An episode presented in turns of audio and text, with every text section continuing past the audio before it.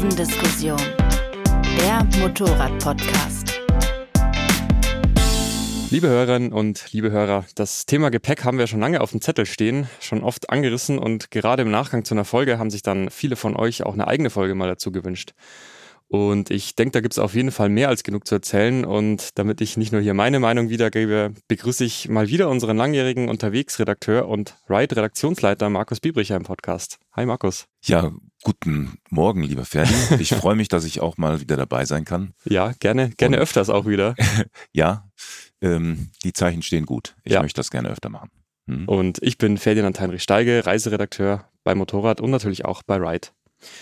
Ja, ähm, Markus, ich habe mir gedacht, äh, vielleicht machen wir es bei dem Thema ausnahmsweise mal so, dass wir mal vorher schon so einen groben Fahrplan, ich meine, den haben wir natürlich immer, aber dass wir vorher schon mal sagen, worüber wir grob sprechen wollen. Also ich würde ganz gern starten mit dem Aspekt, so ein Klassiker-Thema vielleicht, Kunststoffkoffer versus Alukoffer versus Softgepäck. Ja, was ja oft, oft auch in Kombination natürlich geht, Vor- und Nachteile, Volumen, Kosten. Dann, wie man am besten packt. Also wir hatten es gerade eben schon angesprochen mit, äh, wo kommen die schweren Sachen hin, ja, Regensachen möglichst nach oben und so Geschichten. Äh, was am besten einpacken, was nicht. Vielleicht können wir auch das Thema Werkzeugrolle anschneiden. Da hast du, glaube ich, auch ein paar Erfahrungen mhm. zu berichten. Ähm, dann Urlaub mit Sozia mhm. war auch ein, mit, mit ein Auslöser für die Folge. Und äh, zum Abschluss dachte ich mir, könnten wir vielleicht nochmal ein paar persönliche Empfehlungen reinbringen.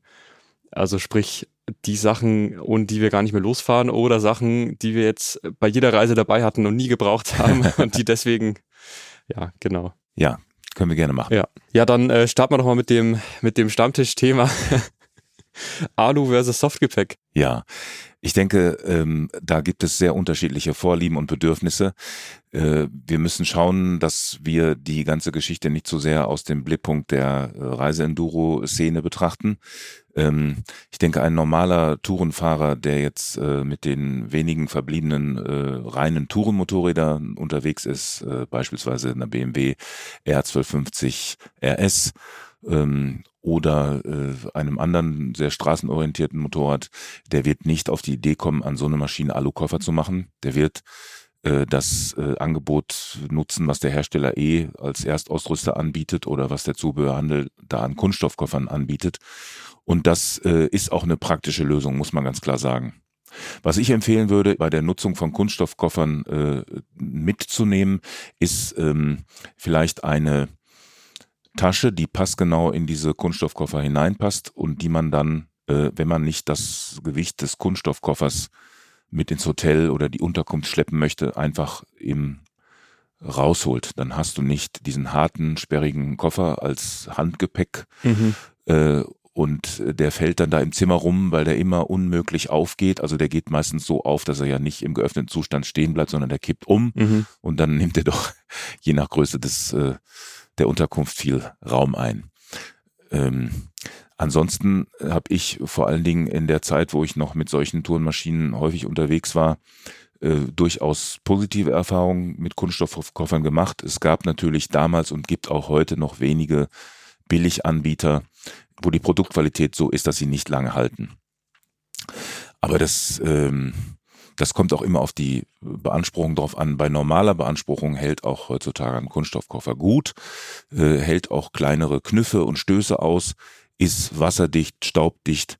Das ist so, denke ich mal, eine Grundanforderung. Ganz günstige Anbieter können das vielleicht nicht garantieren, aber schon etwas bessere haben das eigentlich auch, genau wie ein Alukoffer, garantiert. Ja, ich, ja. ich, ich denke, dass grundsätzlich ja immer die, also man entscheidet sich ja oft immer für einen Koffer, ja, erstens, um eben diesen Platz auch sinnvoll genutzt zu haben, links und rechts. Also gerade mit dem Auspuff kommt man dann ja oft in Konflikt, je nachdem, wie der liegt. Und äh, das Thema Diebstahlschutz ist ja dann auch immer so. Ja, da sagen dann, glaube ich, auch viele zu Recht, mit, mit jedem Schraubenzieher kannst du so einen, so einen Koffer ja oft auch aufhebeln oder das Schloss irgendwie demolieren. Aber es ist halt doch so dieser, dieser Schutz vor Gelegenheitsdieben vielleicht oder man fühlt sich vielleicht auch sicherer. Aber ich denke, für viele Reisen, also gerade wenn du auch in, in Hotels unterwegs bist und keinen Campingkram und so mitnehmen musst, braucht man es ja meistens auch gar nicht. Also vielleicht dann erst je, je mehr, ja, und Fotoausrüstung und was man dann alles noch mitnimmt und Campingausrüstung, äh, da bekommt man eben dann die Platzprobleme. Und ich denke, da reicht dann so eine, so eine Gepäckrolle eben nicht mehr aus. Und dann stellt sich halt die Frage, mache ich eben irgendeinen Urlaubstrip an Gardasee oder mache ich halt vielleicht eine mehrwöchige Reise oder eine mehrmonatige Reise sogar unter verschiedensten Bedingungen, wo ich den Koffer dann eben auch nutzen kann als, keine Ahnung, als Campingstuhl ist immer so der Klassiker, ein Alukoffern. Also bei den Kunststoffkoffern würde ich sagen, äh, wenn du äh, weggehst von dem Hotelurlaub oder dem, dem Übernachten in Pensionen, äh, dann ähm, bewegst du dich ja oft auch schon in Gegenden, die ähm, etwas ferner weg sind. Äh, äh, gut, wenn du natürlich ein reiner Camper bist, auch dann musst du überlegen, ähm, halten die Kunststoffkoffer jetzt äh, den Ansprüchen, die ich dann habe, hinsichtlich Unterbringung, hinsichtlich Nutzung auf dem Campingplatz aus. Da ist dann vielleicht wirklich tatsächlich die Alu-Lösung oder dann auch die Textillösung die bessere Wahl.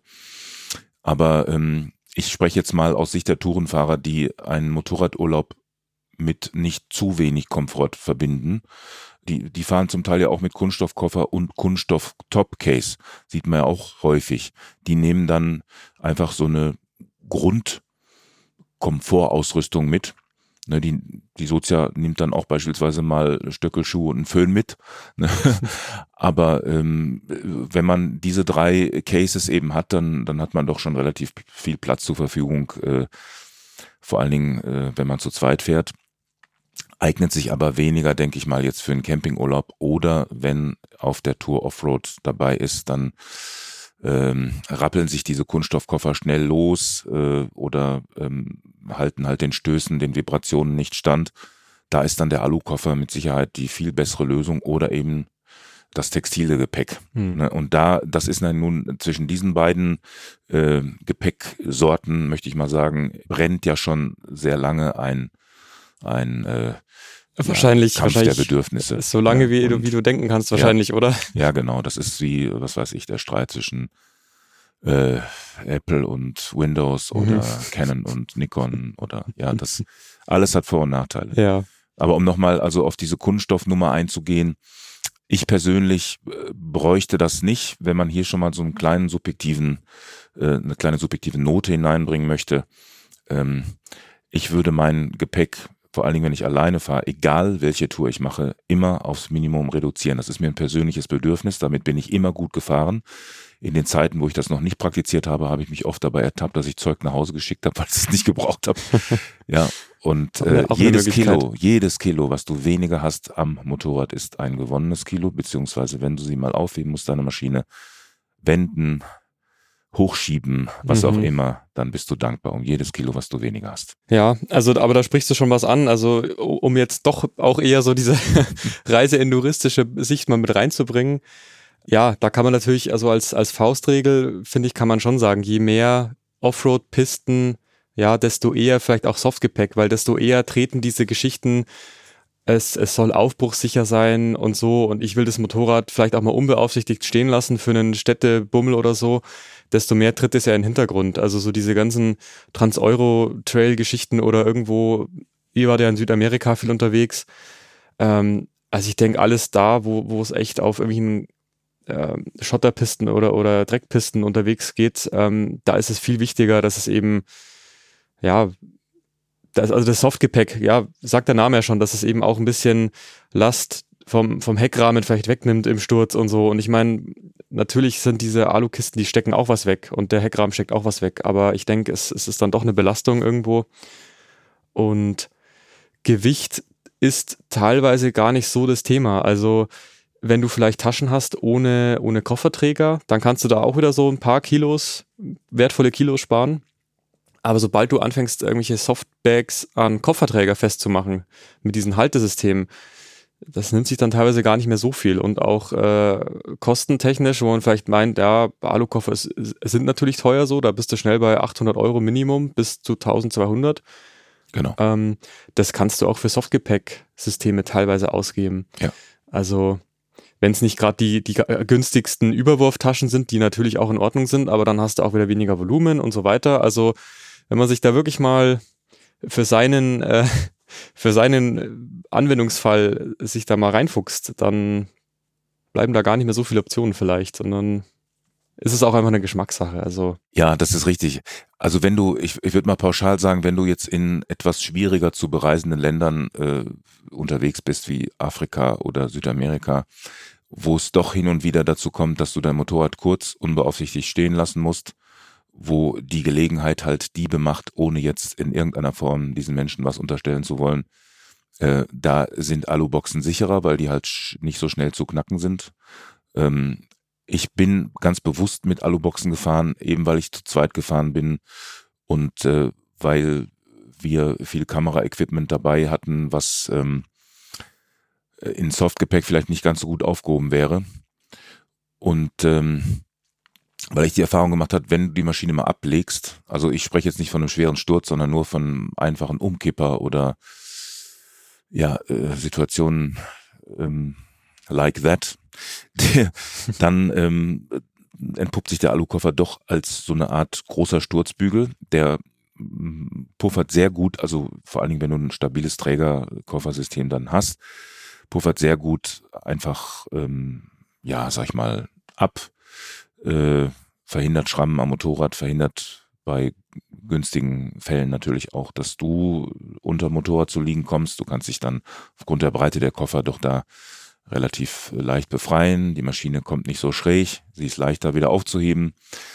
Ähm, das wären so für mich die, die Vorteile des Koffers hin. Äh, hinsichtlich des Wetters ist er natürlich auch einfach staubdichter und, und regendichter, äh, vor allen Dingen, wenn das jetzt stundenlang beaufschlagt wird mit Staub, Regen, Sand, was auch mhm. immer, das System, dann ist ähm, ein guter Alukoffer schon dichter. Ja, vor allem mit ja. der mit der ja. Innentasche eben, die du oft dann noch mit dabei hast. Genau, also genau. Ja. Um den Alu, du hast in in den meisten Alukoffern äh, hast du halt noch diesen Aluabrieb, dass wenn du nicht eine spezielle Beschichtung oder schon ab Werk irgendwie ähm, ein Inlay hast, äh, das verhindern die Taschen natürlich. Und ähm, das war für mich so der Hauptgrund, also dieses Geschütztsein im einfachen Sturzfalle. Wenn der Sturz härter und schlimmer wird, kannst du dich an den Koffern auch verletzen. Das darf man nicht vergessen. Ich wollte gerade sagen, dann, dass dann ist das Alugepäck von Riesenvorteil. Das gibt nach, das reißt ab der Alukoffer ist dann halt irgendwann verbeult, aber wir haben solche Stürze glücklicherweise nie erlebt. Wir haben immer nur solche kleinen Umfaller, Umkipper erlebt,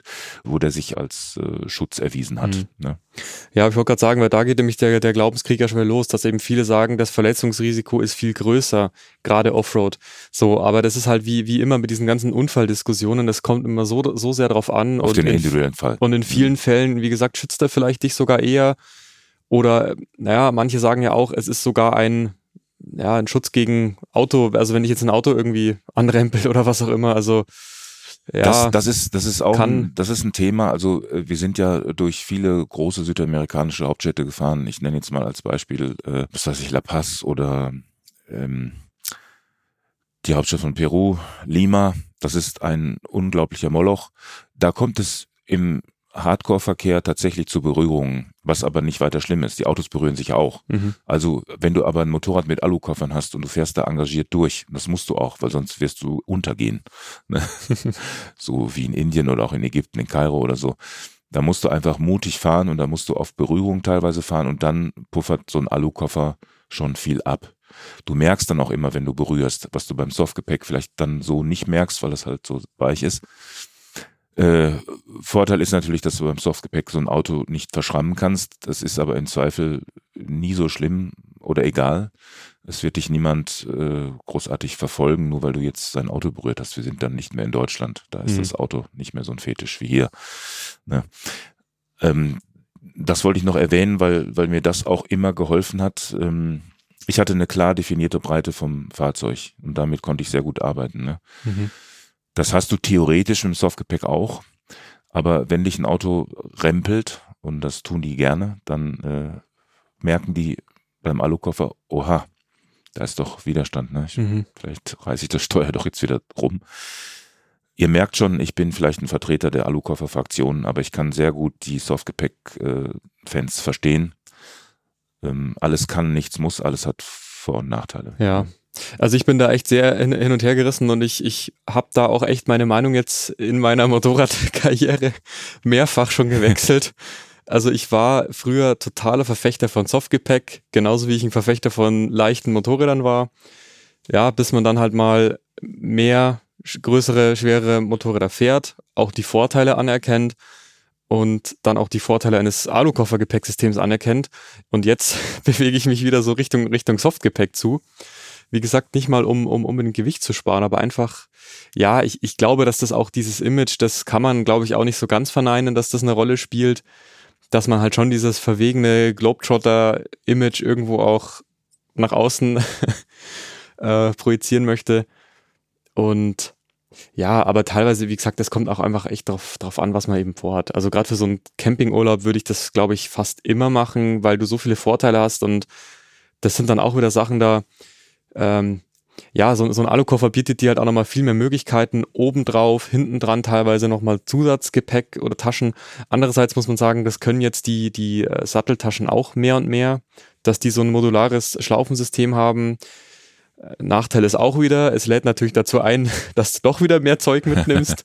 also es gibt ja Leute, die fahren dann mit, mit Gepäckrollen noch oben auf den Alukofferdeckeln.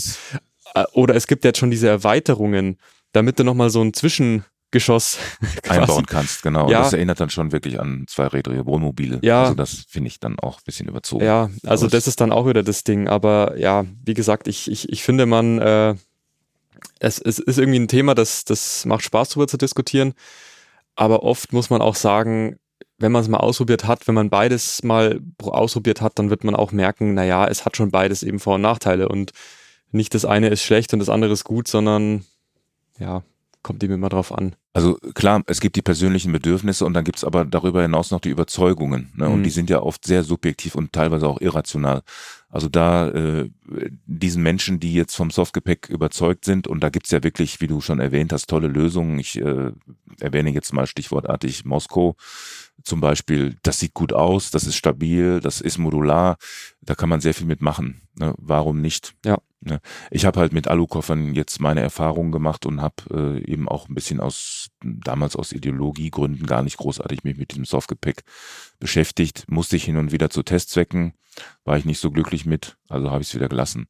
Aber um das nochmal ganz kurz einzuschieben, meine persönliche Vorliebe, und das widerspricht jetzt ein bisschen dem, was wir bisher besprochen haben, gehört dem Fahren ohne Verbreiterung am Motorrad. Mhm. Also ich versuche, äh, wenn ich alleine auf Reisen bin, reicht mir immer die hinten drauf entweder längs oder quer geschnallte äh, Gepäckrolle. Äh, Gepäckrolle, danke, ja. Ich wollte jetzt sagen Reisetasche, aber das ist ja. ja, ist ja also quasi. Da, ja, genau. Das ist, das hat sich für mich als sehr praktisch erwiesen in Kombination mit einem Tankrucksack mhm. ne, oder mit einem Werkzeugcompartment, äh, was unten vom Motorschutz oder am Sturzbügel oder sonst wo hängt wenn man sowas hat und braucht, weil ich dann immer das Gefühl hatte, ich bin damit noch mobiler. Ich komme gerade in solchen Stadtsituationen oder auch in harten Geländesituationen einfach besser damit klar, weil ich schmaler bin, mhm. weil ich überall durchkomme. Ja. Ne? Und dann einfach auch schneller weg, wenn irgendwas sein sollte. Ja, vor allem das, das ist halt auch wirklich die Lösung, die wirklich für jedes Motorrad funktioniert. Also ja. selbst auf dem Sportler hast du immer Platz für eine Gepäckrolle. Ja.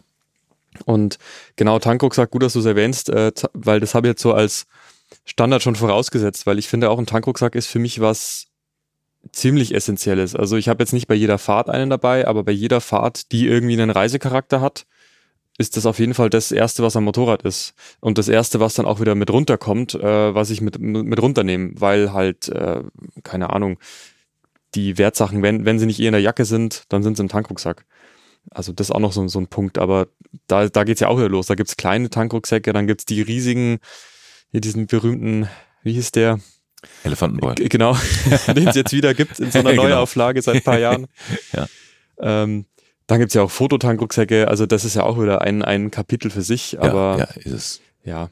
Ich hab, bin, bin ein Vertreter der äh, kompakteren Lösungen, was Tankrucksäcke angeht. Ähm, wenn überhaupt, ich hatte auch früher so Flausen im Kopf, dass ich gedacht habe, nein, kein Tankrucksack, weil der verkratzt mir im Zweifel das Motor, also den schönen Lack äh, muss man selber sehen, Motorrad ist ein Gebrauchsgegenstand äh, für die einen, für die anderen ist das Motorrad ein Fetisch, was äh, immer hochglanzmäßig poliert da stehen muss. Und natürlich darf es rangenommen werden, danach muss es aber sofort wieder geputzt werden.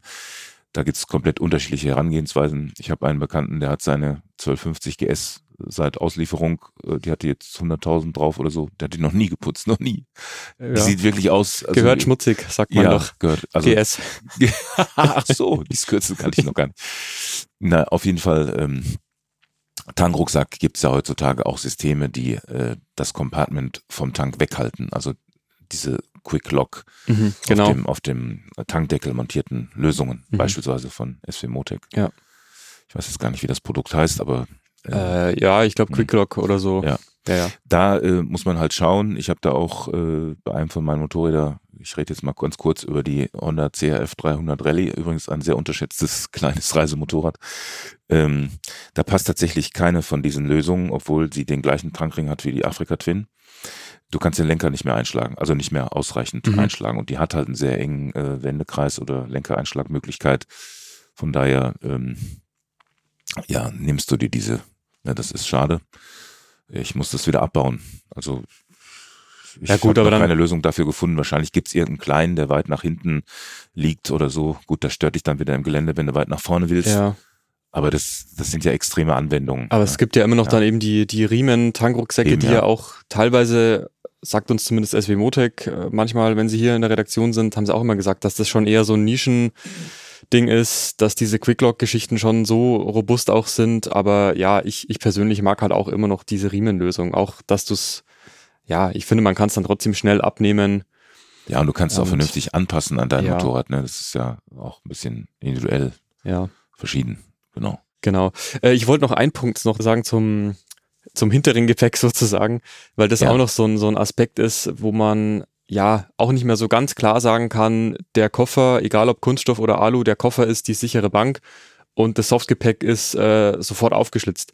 Also da gibt's ja auch mittlerweile Möglichkeiten, entweder mit einzelnen Kabeln oder sogar mit so Netzsystemen, mit Stahl. Muss ganz dünnen Seil. Stahl sein. Mhm. Genau, also da nähern sich diese beiden Welten schon zwischendurch an. Und gut, ist dann auch wieder mehr Aufwand teilweise, aber den Aspekt wollte ich noch mit reinbringen. Ja, ich hatte jetzt äh, bei der letzten äh, Produktion äh, für die Zeitschrift Ride, ähm, da waren wir in Schottland unterwegs zu viert. Ähm, zwei auf einem Motorrad, zwei auf zwei Motorrädern, also insgesamt drei Motorräder. Und da hatten wir den direkten Vergleich zwischen Alukoffern, Kunststoffkoffern und Softgepäck.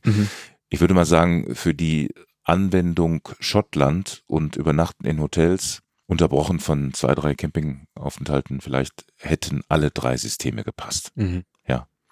Da ging es wirklich um, um persönliche Vorlieben und Bedürfnisse. Ja.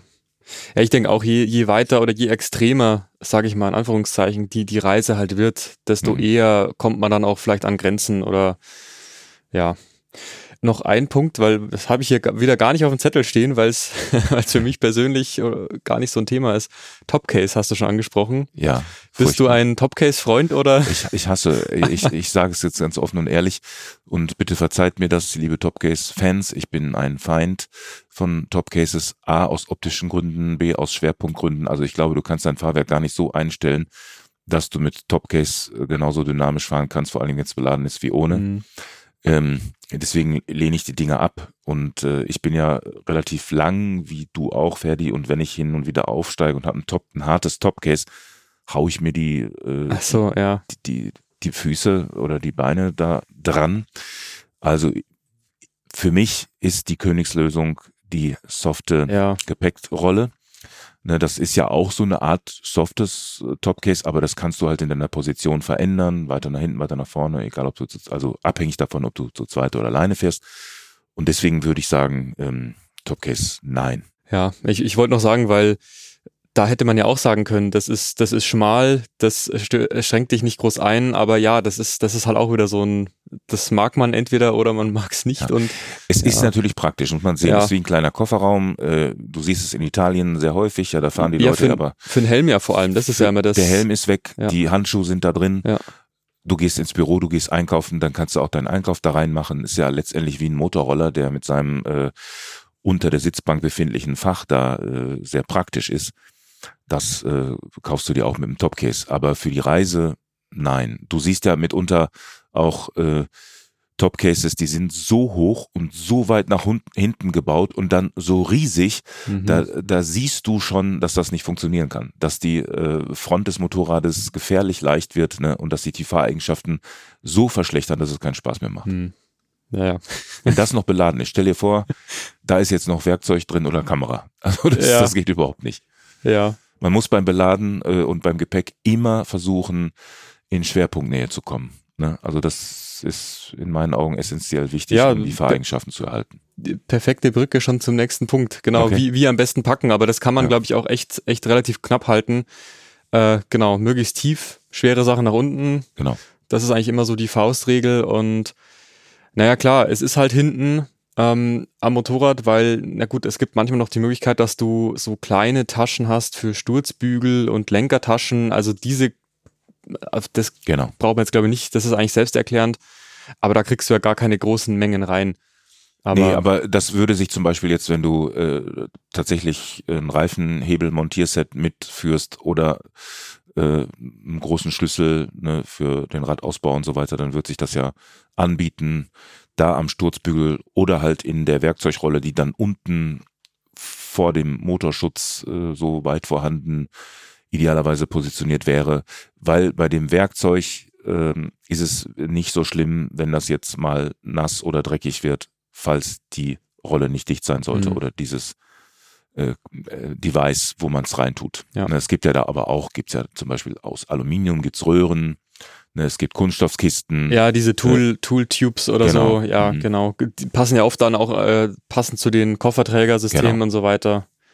Ja. Da gibt's alles mögliche. Aber da musst du äh, dann selbst schauen, was nehme ich mit, äh, um, um das Thema ganz kurz äh, zu umreißen. Ich habe die Erfahrung gemacht, dass ich oftmals äh, nach Murphy's Law Dinge mitnehme, die ich auf gar keinen Fall brauche, die nicht kaputt gehen, wo ich mich dann ärgere, dass ich sie mitschlepp.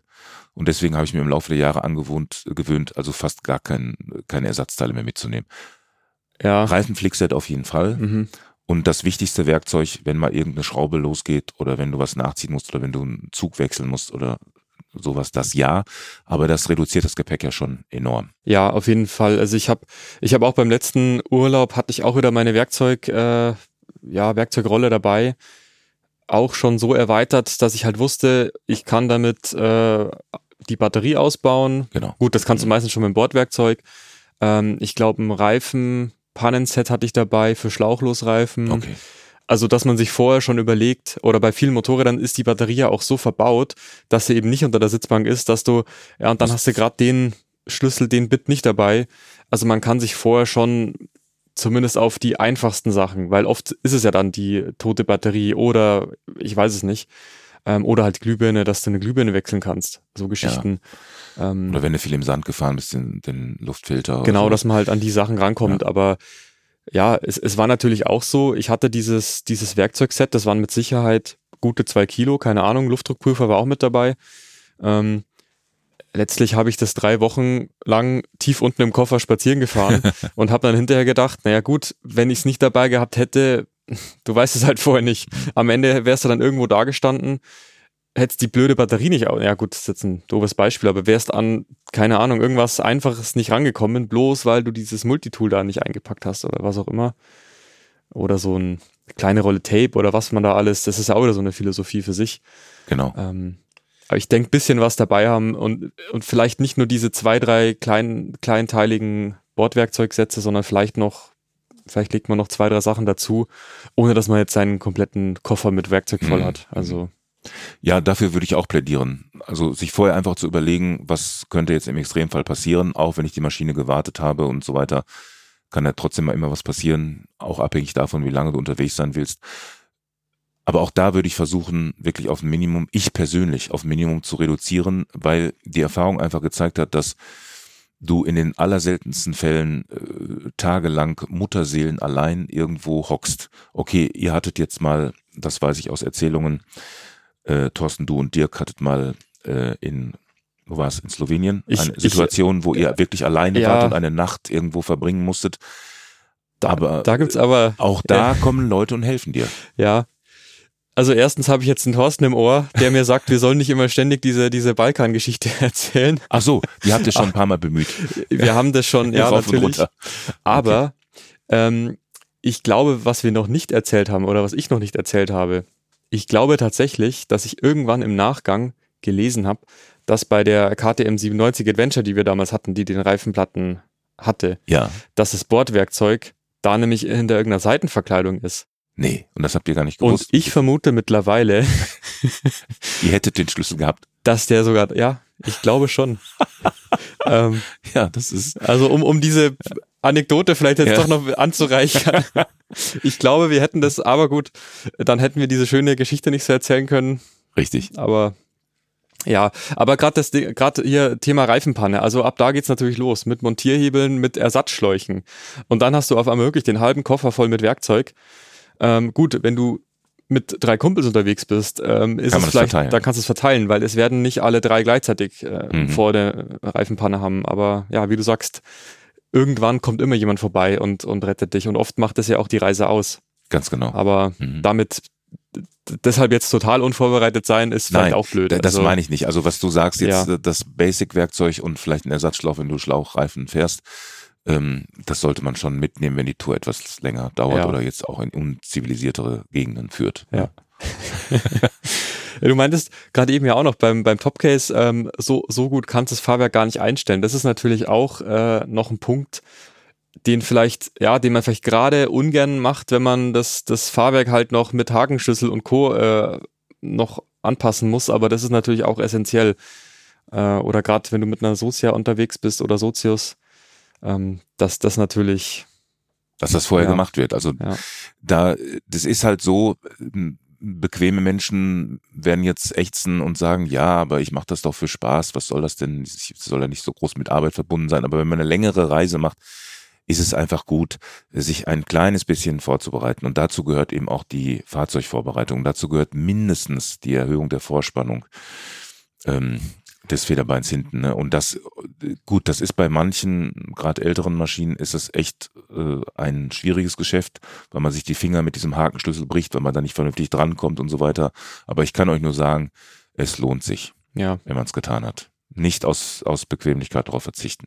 Also das ist ja auch tatsächlich das, also wenn Motorräder gar keine Einstellmöglichkeit haben, dann haben sie eigentlich immer diese, zumindest diese Möglichkeit, dass du Ja. die Vorspannung anpasst. Ja, eben um solche Gepäck- oder Mitfahrer auszugleichen. Und ich weiß ja nicht, wie es euch geht, aber mir macht es auch äh, teilweise wirklich Spaß. Nicht im Sinne einer umfassenden, äh, wahnsinnigen, akribischen Vorbereitung, aber einfach mal das Motorrad anzufassen, also das Motorrad zu betatschen, ja, mit dem Motorrad so ein bisschen, äh, was ich ein sinnliches äh, Erlebnis zu haben da. Das hört sich vielleicht ein bisschen komisch an, aber vielleicht wisst ihr, was ich meine. Also es macht Freude, ähm, an der Maschine mal ein bisschen zu schrauben, weil man erlebt auch da was dabei. Ja, und Mhm. man, man äh, hat eine andere, einen anderen Zugang, eine andere Identifikation ne? und es macht einfach Spaß, Dinge äh, auch über sein Motorrad zu erfahren. Ja, geht, Ja. geht, geht mir auch Ja. so. Also ich habe zwar, gut, in der einen Maschine habe ich eben elektrisch, elektrisch anpassbares Fahrwerk, um eben genau diesen Komfortgewinn zu haben. Äh, aber an sich, äh, klar, gehört es für mich unbedingt mit dazu. Genauso wie, wie so, das hat man in unserer Werkstattfolge vor paar Jahren jetzt schon. Genau, also dass das schon auch ein Faszinosum an sich ist, dass es eben nicht wie so ein Auto, so eine Blackbox ist, wo du gar keine Ahnung hast oder wie ein Computer, wo du, wo, wo du einfach nicht, nicht drin steckst und nicht, nicht verstehst, was darin abläuft. Gehört für mich auch echt dazu. Ja, macht Freude.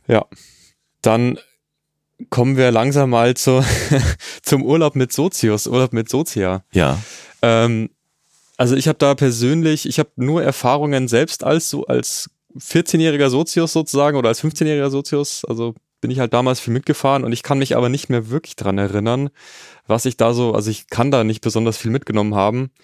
Aber du bist ja fast ausschließlich mit deiner Frau unterwegs. Wie, wie funktioniert das? Also wie sehr müsst ihr euch da einschränken? also da muss ich vorausschicken, dass das ein langwieriger Erfahrungs- und auch letztlich Erziehungsprozess ist. ich fra fragt sich in welche, in welche Richtung. Ja, in beide Richtungen tatsächlich. So. Ich habe ja schon postuliert, dass ich ein Fan äh, der Minimallösungen bin. Also ich nehme äh, per se einfach wenig mit, auch wenig an Kleidung, weil ich weiß, ich kann das unterwegs waschen und ich wasche lieber ein T-Shirt zweimal, bevor ich jetzt vier oder acht T-Shirts mitnehme. Das ist in meinen Augen nicht notwendig. Und die Claudia hat sich tatsächlich ähm, nach anfänglichen Schwierigkeiten auch äh, dazu durchgerungen, äh, das ähnlich zu handhaben. Also sie nimmt auch sehr wenig mit, obwohl eine Frau tendenziell äh, eigentlich mehr mitnehmen möchte und auch darf und soll und muss. Aber auch da gibt's ja dann äh, Möglichkeiten der Reduzierung. Muss ich einen Föhn dabei haben? Muss ich die Stöckelschuhe mitnehmen?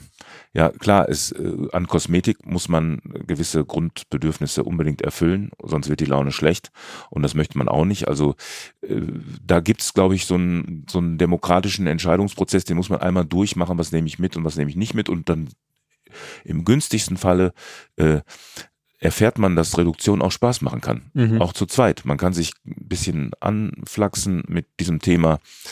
Und äh, irgendwann hat die Claudia eingesehen, also sie schafft es ohne Föhn. Mhm. Und sie schafft es auch in Motorradschuhen gut auszusehen. Ne, wenn man abends mal essen geht, reichen auch äh, flache Schuhe, beispielsweise leichte Schuhe. Das sind aber so ähm, Erfahrungen, die man, die man dann macht, teilweise gerne macht, teilweise nicht so gerne. Aber äh, bei uns war es tatsächlich so, dass wir uns im Laufe der Jahre immer weiter reduzieren konnten und dass das zum Schluss sogar möglich war, ohne Koffer, nur mit der Gepäckrolle, zu zweit, drei Wochen unterwegs zu sein. Mhm. Ja. ja.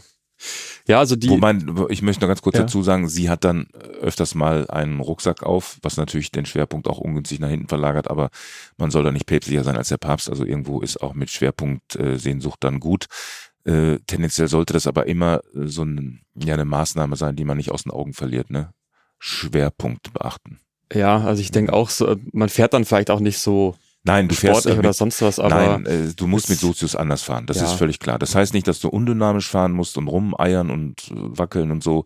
Gar nicht. Also die Claudia ist eine sehr gute Sozia. Wir stehen auch im Gelände gemeinsam auf, beispielsweise. Äh, wir sind so gut aufeinander eingespielt, dass sie genau weiß, was ich machen will. Weil sie mhm. spürt das an den Bewegungen, an den Vorbereitungsbewegungen, wenn ich überholen will weiß sie, dass sie Körperspannung aufbaut, an mir dran bleibt und so weiter. Das sind alles wichtige Aspekte des Soziusfahren.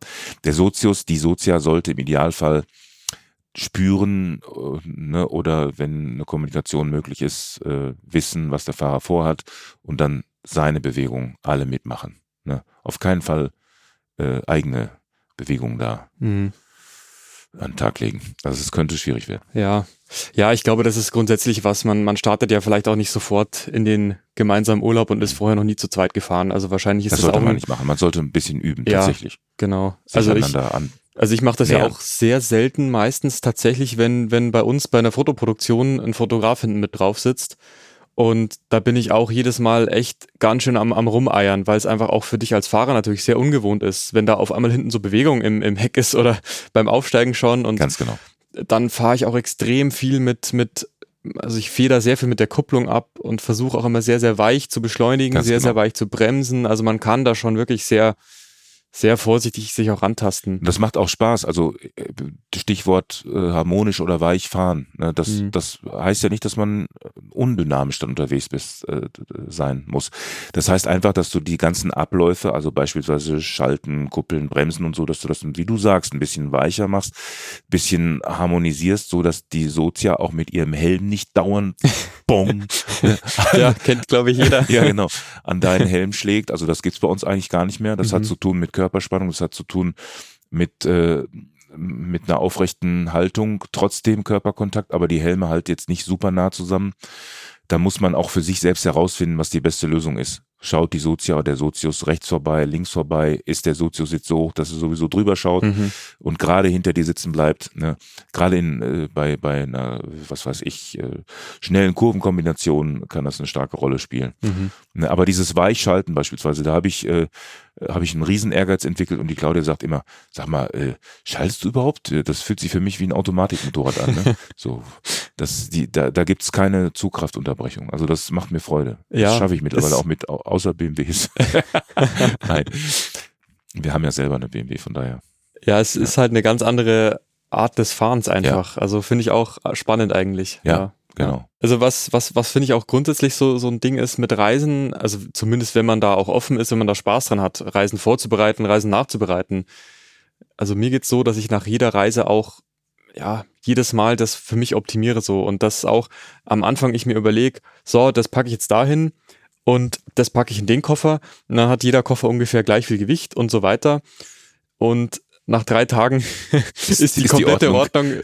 dahin und die Regenklamotten liegt ganz oben, weil es halt ständig äh, gepisst ja. hat und was weiß ich. Mhm. Ähm, also das sind auch einfach Erfahrungswerte und äh, da weiß ich nicht, da, da werden wir jetzt glaube ich auch den Reisenden Hörerinnen und Hörern nichts Neues erzählen, aber. Auf keinen Fall. Es gibt ja den Ansatz, den habe ich früher auch immer postuliert und versucht aufrechtzuerhalten. Er ist aber äh, im Laufe der Jahre auch verwässert, wie du gerade sagst, also abhängig von den Geschehnissen und Bedürfnissen, dass ich gesagt habe, äh, man müsste eigentlich, äh, wenn man jetzt äh, beispielsweise zwei Koffer und zwei Compartments hinten hat, ob das jetzt eine, eine Softrolle ist oder ein Topcase, müsste man das ein bisschen so einteilen wie seine Wohnung. Also man müsste ein Werkstattzimmer haben, ein ein, eine Küche mhm. und äh, vielleicht eine Speisekammer und, und ein Ankleidezimmer oder so oder ein Wohnzimmer oder ein, ja, im, im, im Campingfall dann natürlich auch noch ein Schlafzimmer. Mhm. Das hat sich äh, am Anfang meiner Reisetätigkeit äh, eigentlich bewährt. Das Prinzip kommt ursprünglich äh, aus dem Fahrradreisebusiness. Ne? Hat sich aber auf Motorradtouren auch bewährt. Also mhm. darüber könnte man nachdenken, ob man das so gliedert, aber wie du schon sagst, wenn man dann drei Wochen unterwegs ist, dann ja. ist, ist, sind diese Zimmer komplett unaufgeräumt und auch nicht mehr als solche zu erkennen. Ja, also ich, ich hatte das auch so. Ich hatte so grob meine Campingsachen in einem Koffer mit mhm. Werkzeug und dann, ja, aber dann war es einfach so. Dann hat der Campingkocher doch viel besser in diese Lücke im anderen Koffer reingepasst und äh, ja, also Theorie und Praxis. Von deinen Prinzipien abgewichen. Ja, ja. Gro ja, also es ja. war schon, es war jetzt nicht total Chaos da in den Koffern, aber aber es ist auch gut, weil wie gesagt, wenn du dann halt doch mal das, das glitschnasse Zelt einpacken musst, weil es ja. in der Früh noch regnet, dann bist du halt froh, wenn das vielleicht jetzt nicht gerade ähm, deine trockenen Klamotten oder deine Regenklamotten irgendwie ja. kont kontaminiert, wenn man so will. Ja. ja. Kommen wir mal langsam zum Ende der Folge mhm. und zu den fünf Dingen, die du immer mitnehmen würdest oder die du nie wieder einpacken würdest. Hast du da wenn du noch ein bisschen Überlegungszeit brauchst. Äh also ähm, spontan ähm, wüsste ich da, äh, also was ich also ich, ich kann ich kann auch mal anfangen, weil ja, ich fang du bitte mal an. Ich genau. habe noch die genau eben die letzte Reise. Da waren es eben wieder so so da dachte ich mir, jetzt habe ich so gewisse Routinen und dann kommen aber doch wieder so völlig unerwartete Sachen und mein Top 1, wenn du so willst, ist ein tatsächlich universeller Midlayer.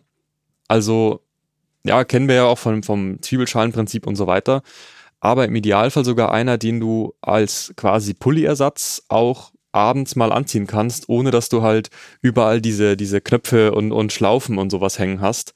Also das ist, glaube ich, sehr, sehr viel wert. Stimme ich dir absolut zu. Nehme ähm, ich auch immer mit. Super vielseitig, ja. oft auch sehr platzsparend. Also das mhm. ist was, was ich jetzt auf jeden Fall auch mitnehme, weil selbst im August, habe ich auch wieder gemerkt, selbst im August, du kannst sowas immer irgendwo brauchen, weil es immer irgendwann kalt wird. Also ja. Womit ich mich immer äh, schwer tue, äh, sind zusätzliche Schuhe zum äh, Motorradstiefel. Mhm. Da habe ich jetzt beim, beim letzten ähm, Aufenthalt in den Westalpen mit kleinen Enduros die Erfahrung gemacht, man möchte vielleicht auch mal einen Tag eine spannende Bergstrecke wandern. Und wenn du dann so leichte Schuhe, die ich üblicherweise proklamiere, mitzunehmen hast, bist du da aufgeschmissen. Da brichst du dir echt die Haxen. Mhm. Ne, das hätte bedeutet, ich hätte entweder Motorradstiefel haben müssen, mit denen man laufen kann, längere Strecken, ist nicht möglich mit Enduro-Stiefeln. Äh, oder aber es gibt ja heutzutage, das weißt du ja besser als ich, äh, so eine Art Boots, die von allem etwas mm. können sollen. Und nichts gescheit. Und nichts gescheit, genau. ja, also da tue ich mich immer schwer. Da habe ich noch keine richtige gute Lösung für mich gefunden. Es gibt natürlich auch ähm, sag ich mal, leichte Schuhe, die trotzdem von der Karkasse her eine gewisse Festigkeit und Knicksicherheit bieten, aber die sind dann schon teilweise ein bisschen wieder zu hoch, wenn sie über die Knöchel gehen, weil wie gesagt, ich arbeite mit Zentimeter, die ja. ich dann nicht brauche, weil ich habe manchmal nur eine kleine Rolle, da passen die dann einfach nicht rein, die kriegst die Rolle dann nicht mehr zu. Ja, da gibt's ja, ja auch, also der Dirk Schäfer macht das ja auch Mhm. immer so, dass er mit so Art Wanderstiefeln Genau. eigentlich letztlich fährt. Ja. Ja, was auch eben so ein Kompromiss dann ist. Ähm, ich mache das bis jetzt eben so mit den von dir angesprochenen leichten Schuhen. Also ich habe da echt mittlerweile ein paar gefunden, die du quasi so stark zusammendrücken kannst, dann sind es, dann ist es nur noch die, sind es nur noch die, die Sohlen im Prinzip. Okay. Ähm, aber ja, das, sobald du so einen etwas längeren Stadtbummel oder sobald auf dem Campingplatz mal ein bisschen äh, spitzere Steine und sowas sind und felsiger Boden, merkst du halt auch jedes, jedes Kieselsteinchen.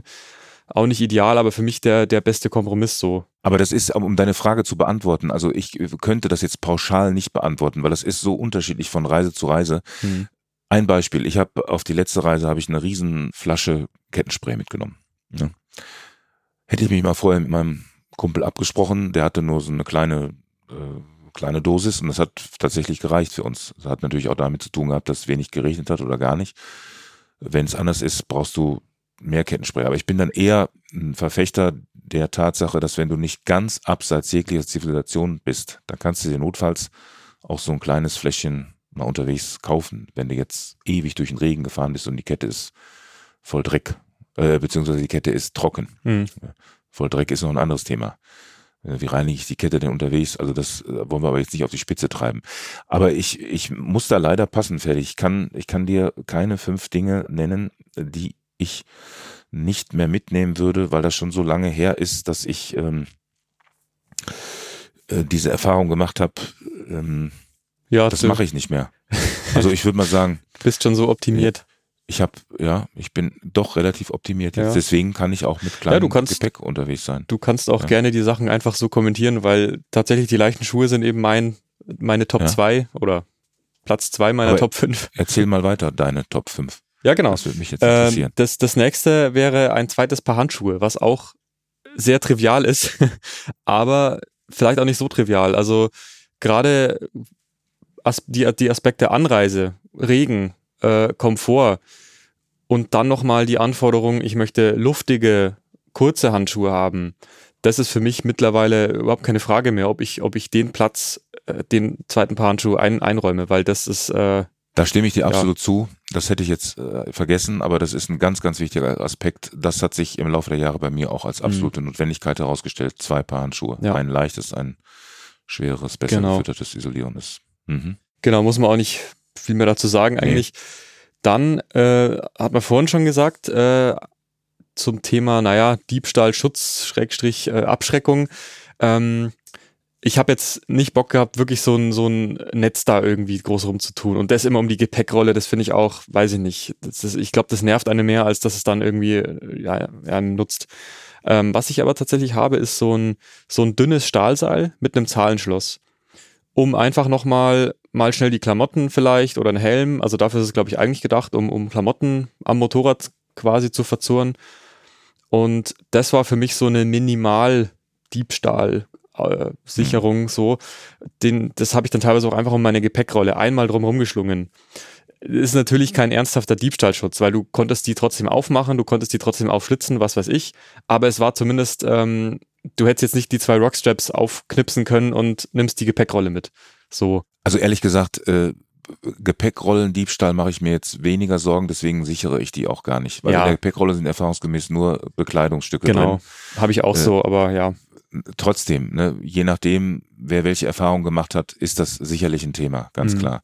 Was ich mitnehme hinsichtlich Diebstahlschutz ist äh, maximal ein Bremsscheibenschloss oder eine so eine Klammer, die den Bremsgriff Mhm. Mhm. anzieht und mit einem Alarm verbunden ist. Das ist ein recht äh, äh, wertig gemachtes Teil aus, aus äh, Vollaluminium. Das wiegt auch jetzt nicht so viel. Es wiegt schon, weil es muss ja auch einen gewissen Schutz bieten. Aber das ist auch von den Abmessungen her gerade noch so, dass ich das akzeptiere.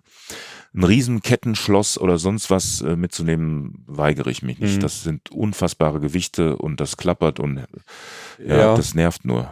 Also man muss ein gewisses, wenn man auf Reisen geht, finde ich auch ein gewisses Grundvertrauen mitbringen. Aber wie gesagt, da ist jeder ähm, äh, ausgestattet mit anderen Erfahrungen. Ja. ne? Ich habe auch noch mal irgendwo im Netz, glaube ich, gelesen, äh, dass es so ein ja, Tipp unter, unter Weltreisenden auch ist, dass du einfach eine, ja, am besten, am besten noch mit, mit Panzertape geflickte ähm, äh, Regenplane einfach drüber schmeißt, dass das so der beste Diebstahlschutz so, sein soll.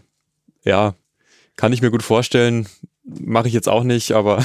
Da gibt's ganz viele äh, Ja. Tipps und Tricks. Eben, wie gesagt, die Ja. sind äh, sehr abhängig von den Erfahrungen von den Ländern, die Ja. du bereist. Äh, Ich habe bis jetzt wirklich da dahingehend noch keine negativen Erfahrungen gemacht. Ich habe aber zum Beispiel mit Autoreisenden gesprochen, die da viel negative Erfahrungen mit Aufbrechen und so weiter gemacht haben. Ja, das ist doch in dieser Campingbus-Szene gerade Genau, ein ein Riesenthema. Thema, ja, ganz genau. Äh, Weil die, äh, ich sag mal, wenn du durch ärmere Gegenden reist, wo die Menschen nicht so privilegiert leben wie bei uns, dann schauen die natürlich, so sie kriminelle Energie oder äh, das dringende Bedürfnis haben, da dir was wegzunehmen, schauen die genau hin. Da sehen die auf dem Motorrad also relativ deutlich und klar, weil du keine schützende Blechhülle um dich rum hast, was da ist, was da kommt, wer das ist. Ähm, zumindest mal sieht man an dem Motorrad und an den Gepäckstücken, äh, was da zu erbeuten wäre. Mhm. Wenn du mit einem größeren Geländewagen oder einem Campingmobil kommst oder so, da kann alles oder nichts drin sein. Da lohnt sich vielleicht das Einbrechen doch deutlich stärker als beim Motorrad. Mhm. Wo du mal eben Dreckwäsche vielleicht klaust, wenn du Pech hast, ne? ja. Und keine teure Kamera. Ja, und ähm, ja, das ist auch noch gleich ein Punkt, aber meine letzte, mein letztes Top-Produkt sozusagen ist tatsächlich ein äh, USB-Adapter für die Bordsteckdose.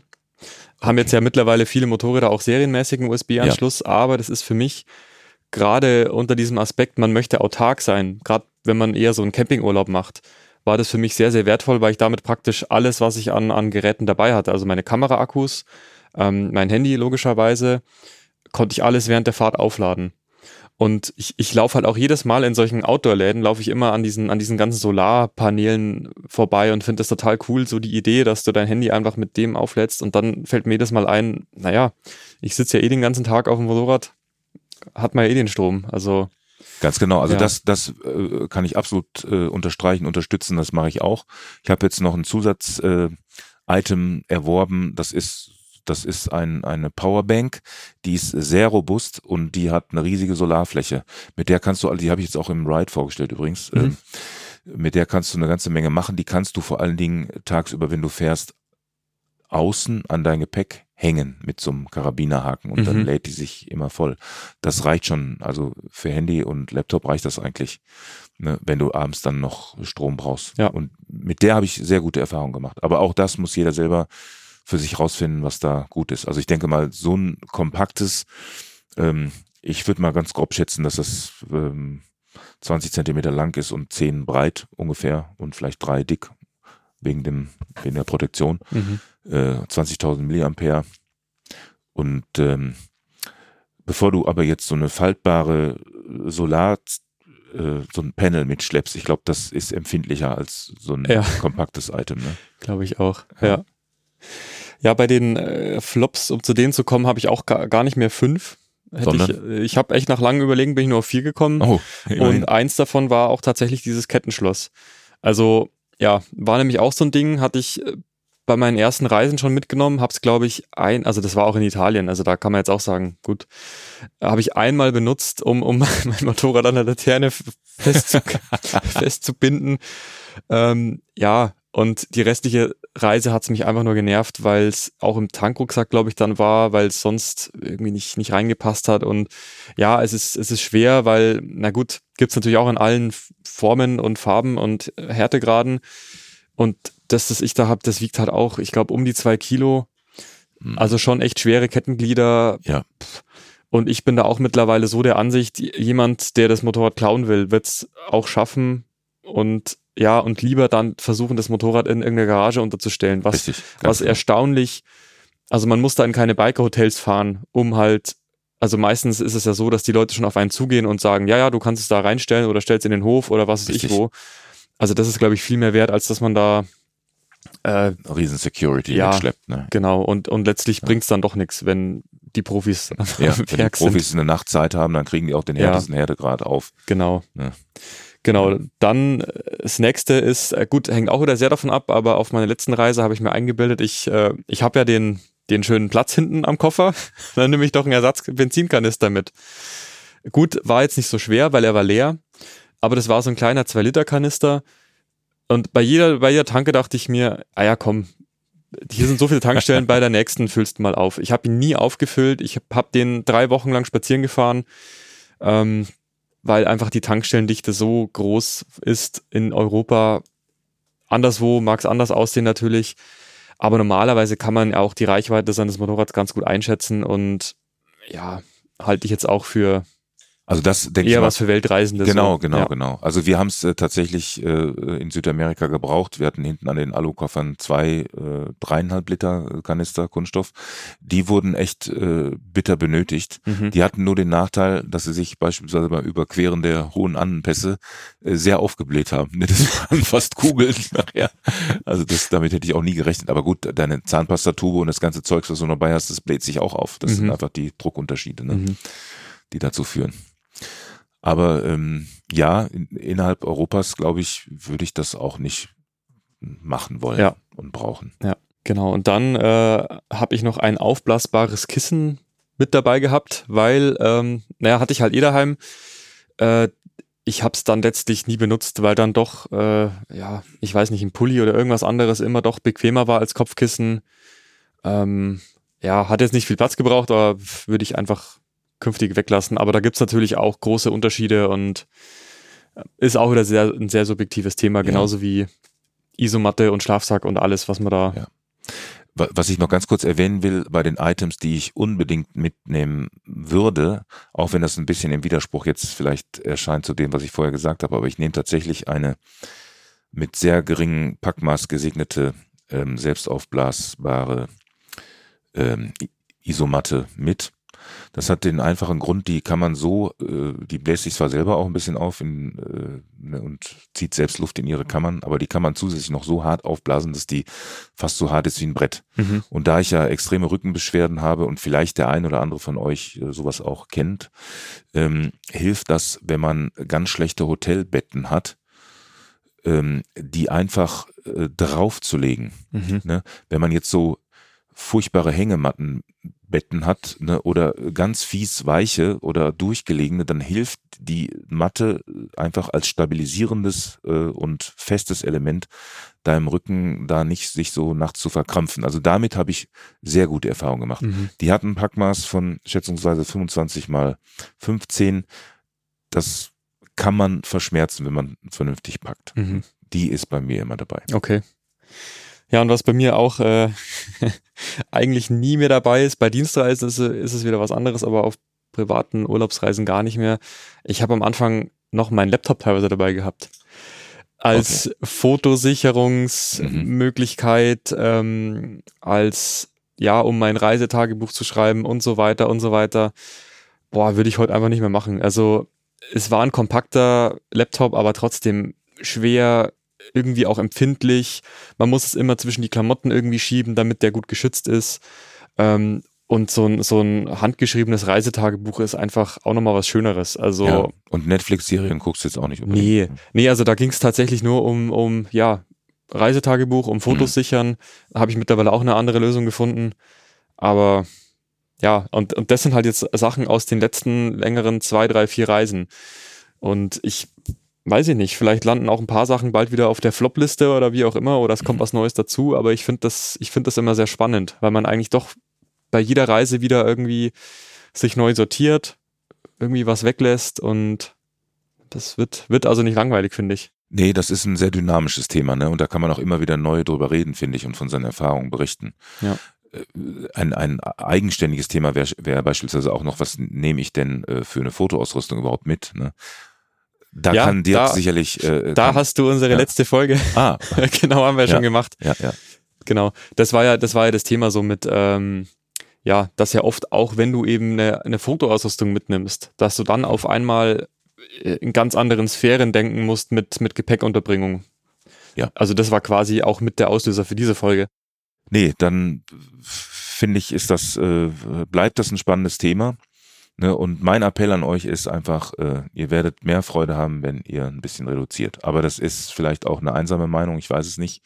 weil viele Menschen brauchen den Luxus ne, und haben dann daran Freude. Ja. Also das, Ich, ich glaube, man muss Ja. es auch einfach für sich selber erfahren. Wir hatten, äh, du wirst dich erinnern, Markus, auf der Intermat ja auch mit einem mit einem sehr netten Leser gesprochen. der eine Der- akribische Liste Ja, der hat wollte, ne? uns, ich, ich glaube, fünf DIN A4 Seiten. Und da haben wir auch gefühlt bei jedem zweiten, dritten Punkt haben wir auch gesagt, boah, würde ich, würde ich nicht mitnehmen, Ja. würde ich nicht fünf T-Shirts, reichen Ja. zwei, so. Ja, der war, äh, der war wirklich unfassbar akribisch. Ne? Ja, dann, äh, wenn du nichts mehr hast, Mir fällt jetzt glaub- so spontan nichts ein, aber wir können ja dann in, gerne in den nächsten äh, Folgen einfach nochmal Dinge erörtern, die, die Ja. vielleicht jetzt keinen Platz mehr und keine Genau. Zeit gehabt haben. aber ich denke, so haben wir schon ganz, Ja, haben das Ja. ein rundes Bild abgeliefert. ja, dann, äh, vielen Dank, Markus. Immer gerne, sehr gerne. War mir eine Freude. Vielen Dank euch fürs Zuhören. Ja. Und ich hoffe, ihr konntet jetzt unserem Gespräch, wie gesagt, auch ein paar Tipps und Anregungen trotzdem entnehmen und vielleicht konnten wir euch ja sogar das ein oder andere Neue erzählen. Und mehr zum Thema Gepäck lest ihr natürlich auch in jeder Ausgabe von Ride. Und gerne verlinken wir euch auch noch die letzten Produkttests zum Thema Gepäck. Also gerade den äh, Softgepäck-Test, den die Kollegin Mona ja letztes Jahr gemacht hat. Das wäre so der aktuellste, der mir einfällt, aber wir haben auch noch ein paar Alukoffer-Tests und sowas. Das können wir euch noch äh, verlinken. Und unsere Mailadresse für Fragen, Kritik, Anmerkungen, wie auch immer, Ideen, ist äh, podcast.motorradonline.de. Bis bald. Vielen Servus. Dank, eine gute Zeit. Ciao, ciao. Ciao.